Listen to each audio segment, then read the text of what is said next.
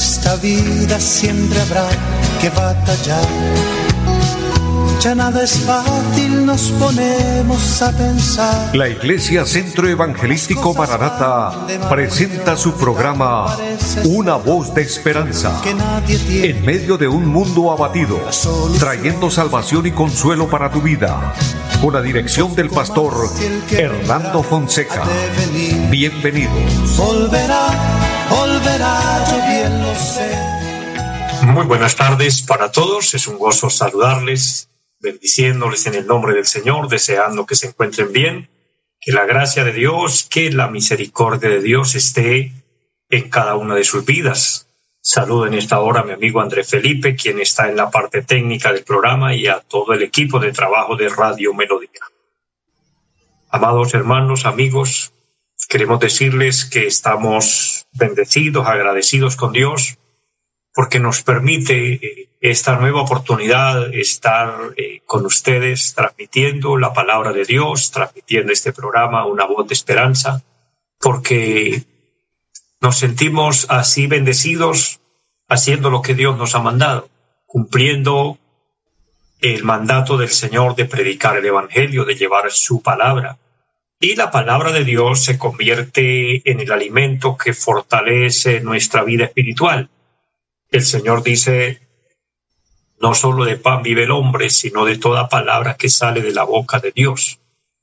¿Qué pasa? Que el cuerpo necesita el alimento, el cuerpo se fortalece, se nutre a través de la bebida, a través de la comida, pero el alma, el espíritu, no se fortalece de la misma forma, se fortalece con el alimento espiritual y en este sentido es la palabra de Dios, el pan de vida. A eso se refirió el Señor cuando dice yo soy el pan de vida.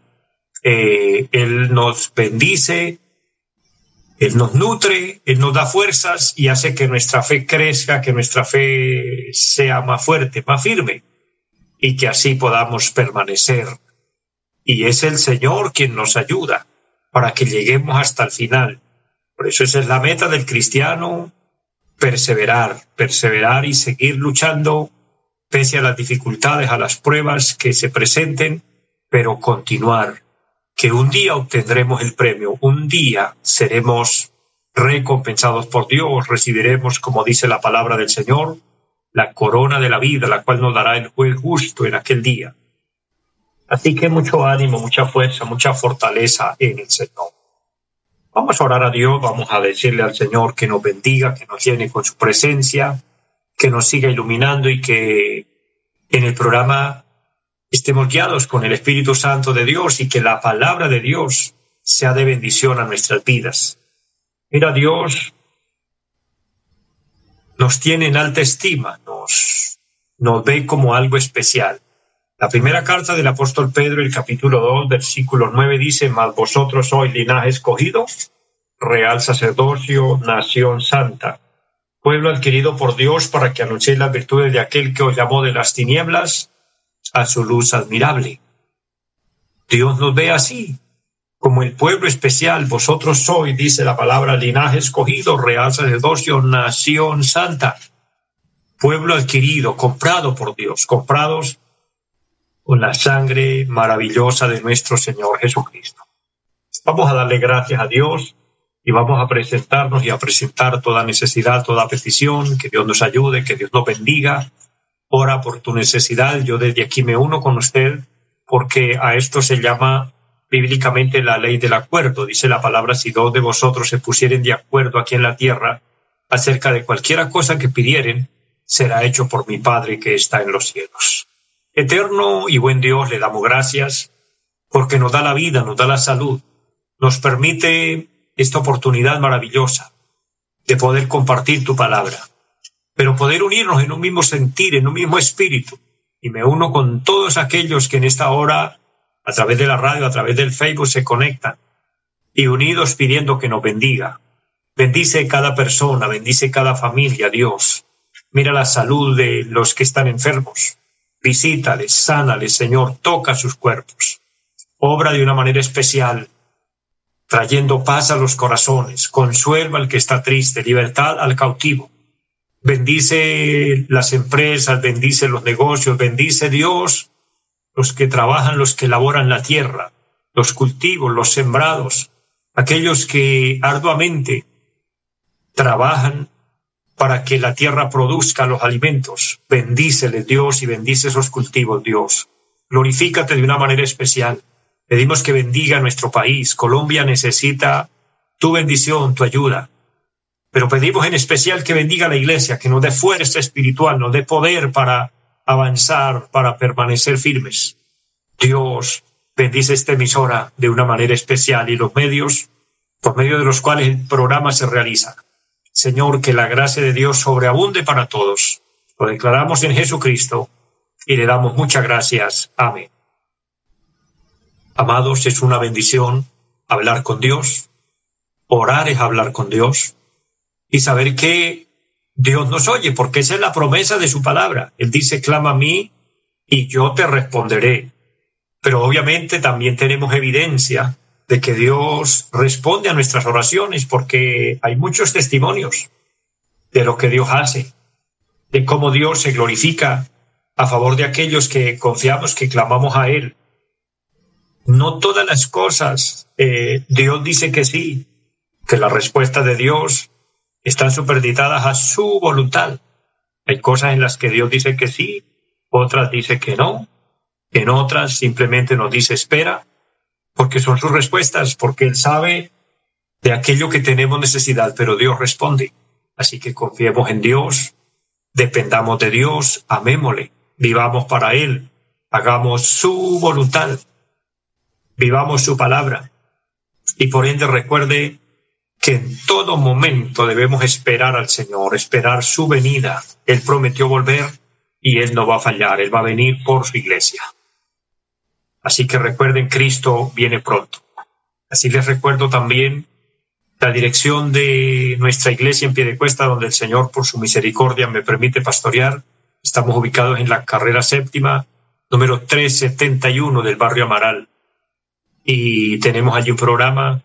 Durante la semana nos reunimos el día martes a las 7 de la noche con un culto precioso de oración. El día jueves, culto de enseñanza de la palabra a las 7 de la noche. Y los domingos, a las nueve y treinta de la mañana y a las cinco de la tarde.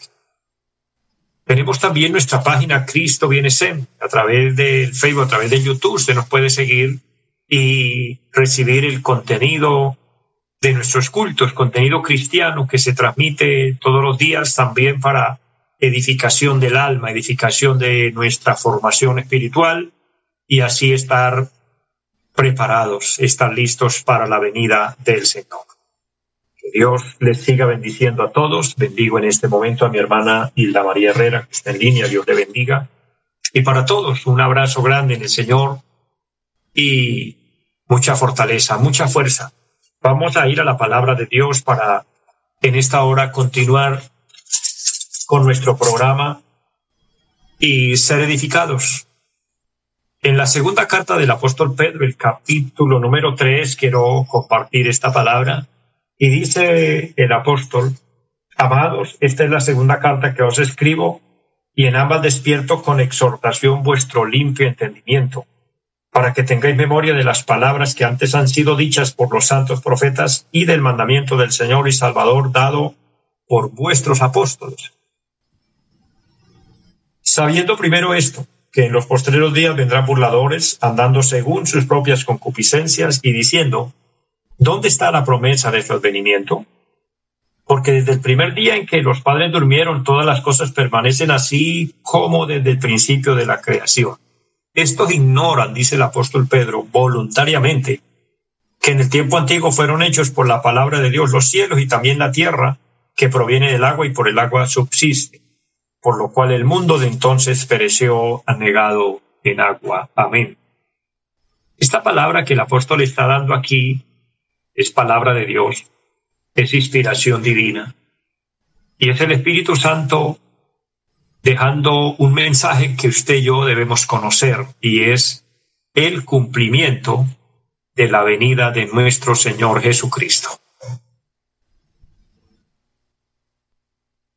De esto quiero compartirles. Recuerde nuestro tema, el cumplimiento de la venida de nuestro Señor Jesucristo. Dios por su misericordia me permite en este programa, en cada vez que transmitimos, eh, recordarles que Cristo viene.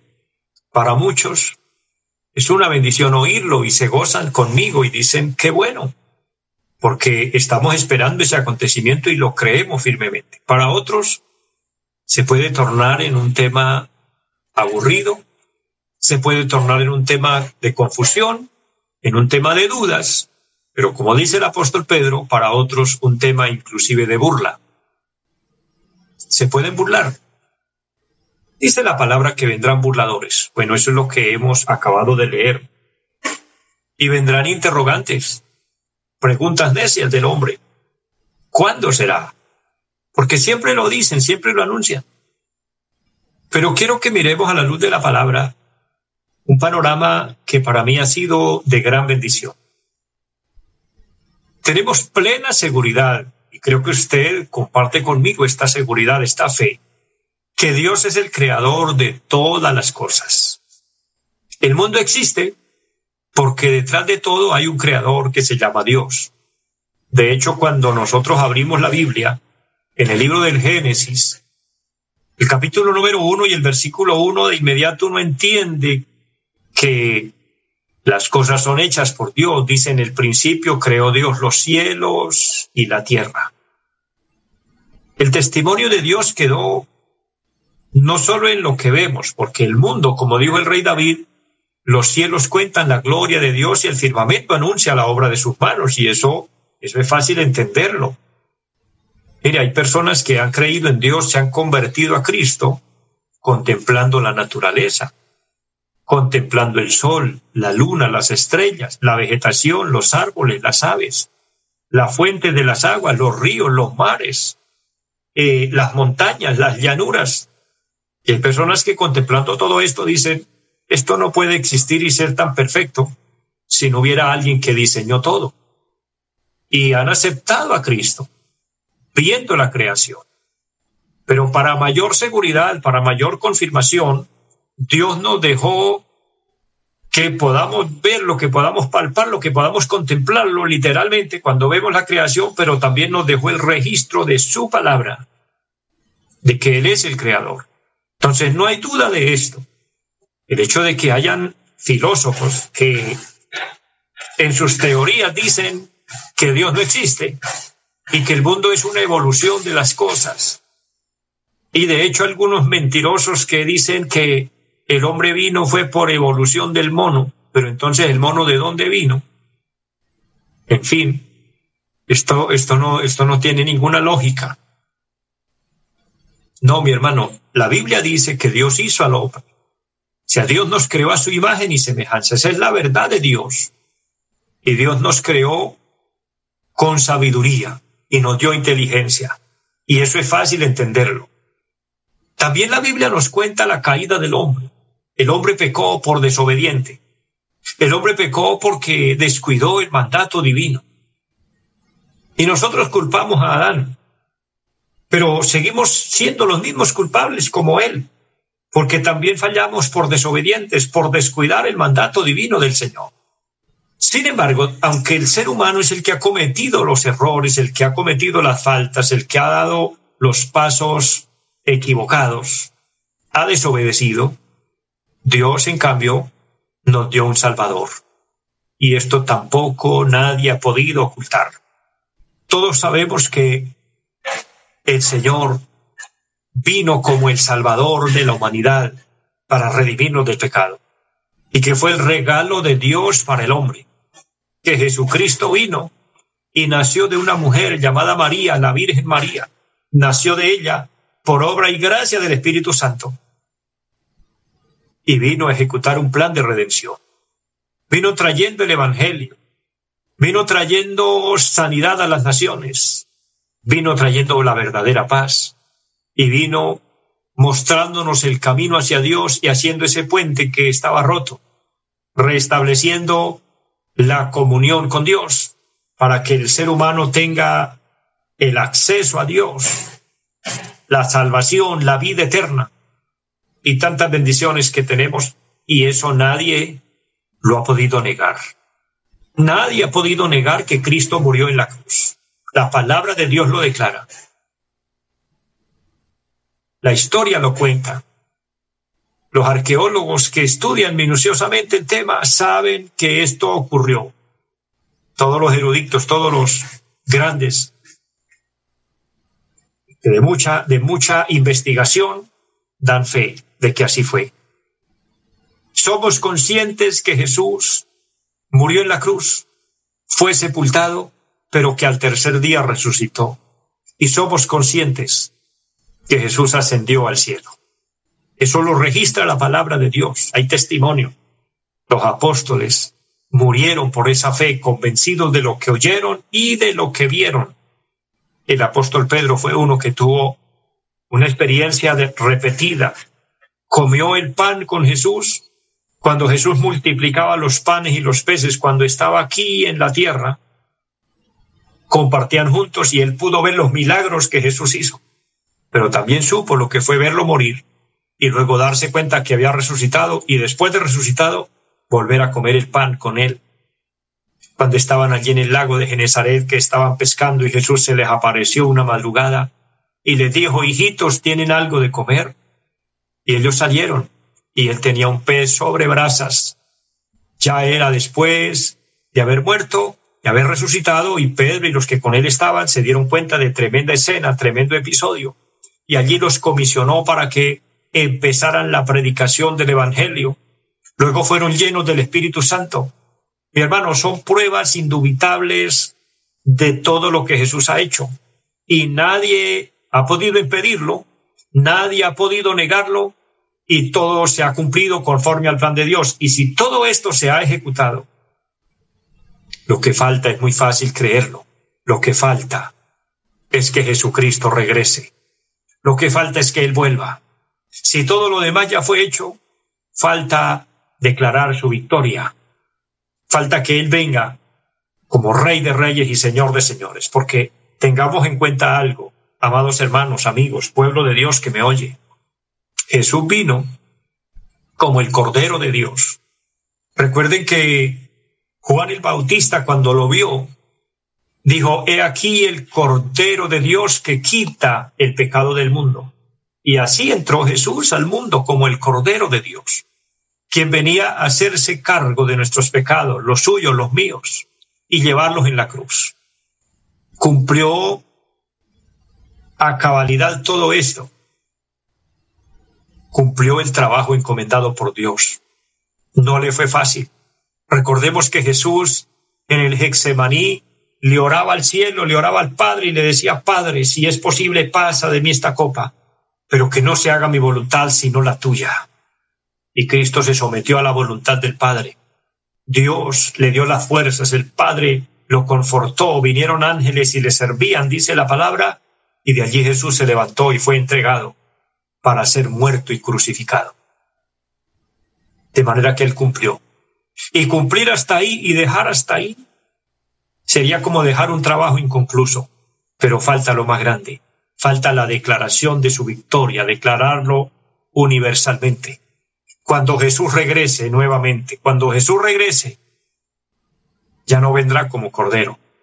Recuérdelo eso, él vino como cordero, pero cuando él regrese, ya no vendrá como el cordero de Dios. Ahora volverá como rey de reyes y señor de señores. Vendrá a declarar que él es, que tiene poder el que tiene autoridad y ya no vendrá como siervo, ya no vendrá como hombre, ya no vendrá en estado de humillación para ser pisoteado, para ser golpeado, para ser maltratado, porque eso ya Él lo cumplió, redimiéndonos, cargando su culpa y mis culpas, haciéndose responsable de usted y de mí.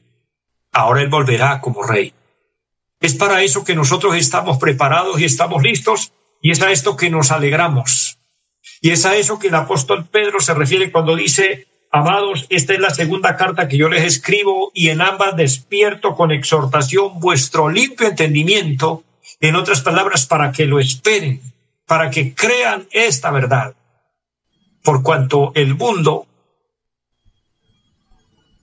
y muchos grandes y poderosos y muchos estudiosos se oponen a esta verdad.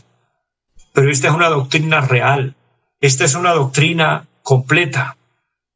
Aunque el apóstol Pedro dice aquí que hay algunos que presentan argumentos contra la venida del Señor. Este es unos argumentos de los apóstatas. También este capítulo nos muestra la afirmación apostólica y escrita de la segunda venida del Señor. Entonces, aunque muchos se opongan, y aunque muchos cambien esta doctrina y no hablen esta realidad, no por eso dejará de cumplirse. El Señor vendrá. Porque vale más la declaración apostólica y escrita que los argumentos apóstatas del hombre.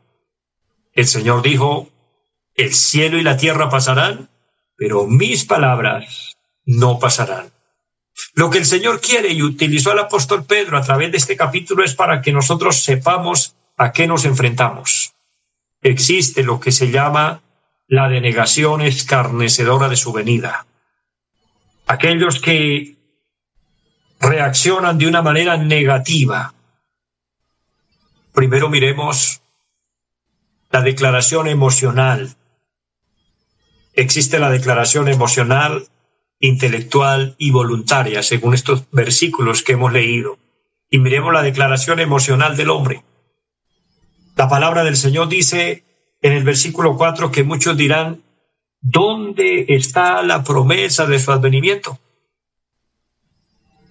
Estos movidos por emociones hablan con sarcasmo, hablan con burla, hablan teniendo en poco la palabra, teniendo en poco el anuncio del Señor y dicen, a ver, ¿dónde? Emocionalmente se burlan. Y son los argumentos que Satanás utiliza en la boca de muchos para querer desvirtuar la palabra de Dios.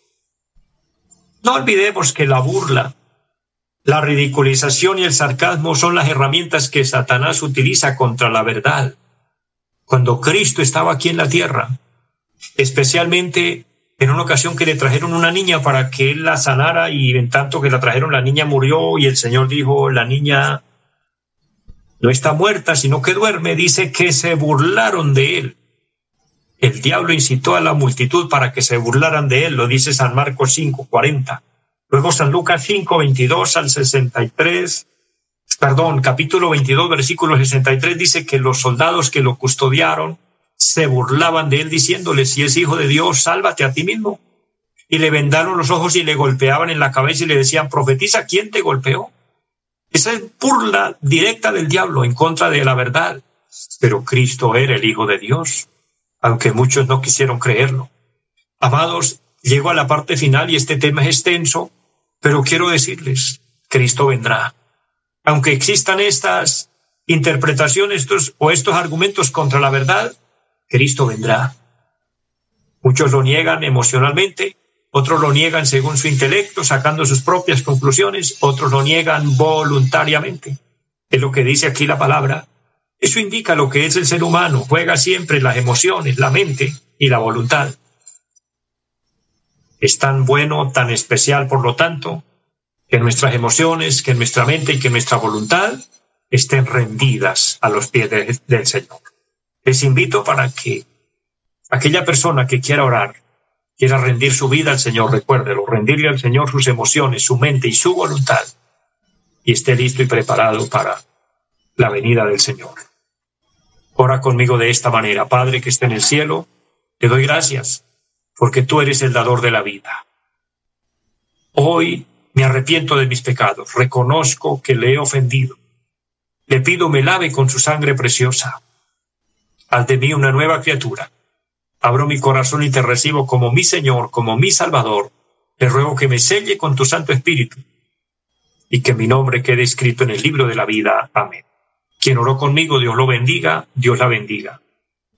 De motivo le invito a permanecer y a perseverar en Cristo, porque recuérdelo, Cristo volverá. Cristo viene pronto. Dios les bendiga a todos, les amo en el Señor, espero y les esperamos en nuestra próxima emisión. Feliz tarde para todos. Los invitamos a nuestra reunión en los días martes 7 de la noche, culto de oración Jueves 7 de la noche, enseñanza bíblica.